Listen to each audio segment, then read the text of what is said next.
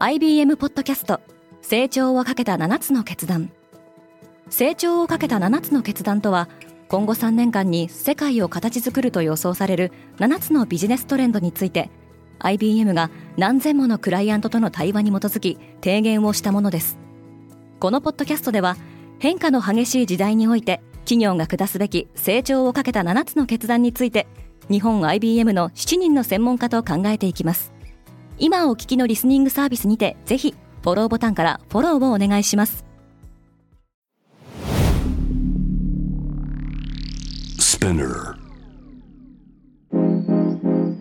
Good morning, ケリーアンです。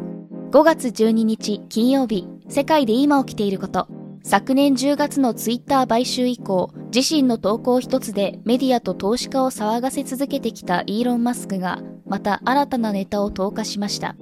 このポッドキャストデイリーブリーフでは世界で今まさに報じられた最新のニュースをいち早く声でお届けします。イーロンはツイッターの新 CEO を見つけたらしい。イーロン・マスクはツイッターへの投稿で新しい CEO がおよそ6週間後に入社する予定だと発表。自身は CEO の立場から執行会長兼 CTO に転任することも明らかにしました。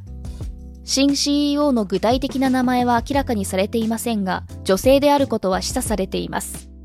イーロン・マスクはテスラの CEO も兼務していますが、このツイートを受け、テスラ株は一時急騰しました。投資家たちは、マスクが自身の時間をよりテスラに避けるようになると期待しているようです。トランプは CNN で吠えている。番組はニューハンプシャー州の大学で収録され、聴衆を集めたタウンホール形式で行われました。トランプは敗北した2020年の大統領選は仕組まれていたと述べ選挙不正があったという従来の主張を繰り返しました。またロシアによるウクライナ侵攻については自分が大統領であれば24時間以内に戦争は解決するとアピールしました。トランプは CNN などの批判的なメディアをフェイクニュースと呼んでおり CNN への出演は7年ぶりです。サル痘のパンデミックが終わった。WHO 世界保健機関は11日、サル痘の緊急事態を終了すると発表しました。MPOX と呼ばれるサル痘の重症化の恐れや死亡率は低いものの、昨年5月頃から欧米を中心に感染例が多く報告されるようになり、WHO は7月に公衆衛生上の緊急事態を宣言していました。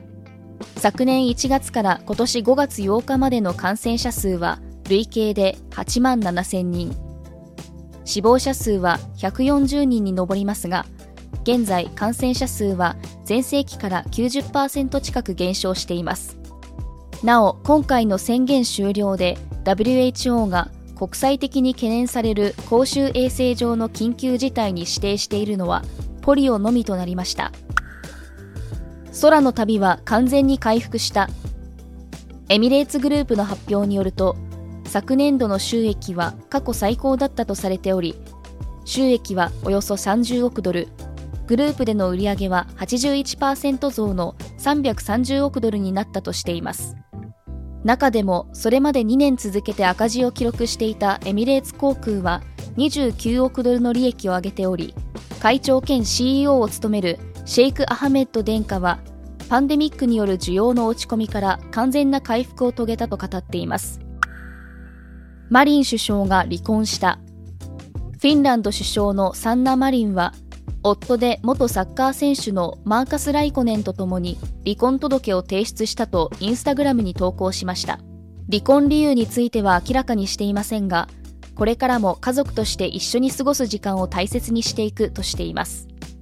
マリン首相は10代の頃からライコネンと交際し2018年に娘を出産。首相に就任した後の20年8月に首相公邸で結婚式を挙げました。マリンは今年4月の総選挙で党首を務める与党社会民主党が第3党に転落し党首を辞任しています。今世界で起きているニュースをいち早く受け取りたい方は Daily Brief をぜひ Spotify、Apple Podcast、Amazon Music などでフォローしてくださいねリスナーの皆様の応援によりデイリーブリーフは徐々に魅力的なコンテンツにアップグレードしています。これからもこのポッドキャストを周りの友人や同僚、SNS などに共有して応援していただけると嬉しいです。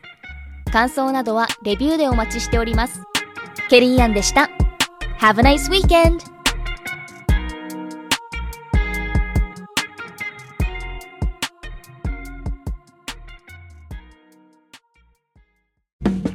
リスナーの皆様より多くのリクエストをいただいている話題のニュースを深掘りしたエピソードを週末の有料版で配信中です今なら1ヶ月無料トライアルを実施中詳細は概要欄に記載していますこの機会にぜひ聞いてみてくださいね。感想ご意見もお待ちしています。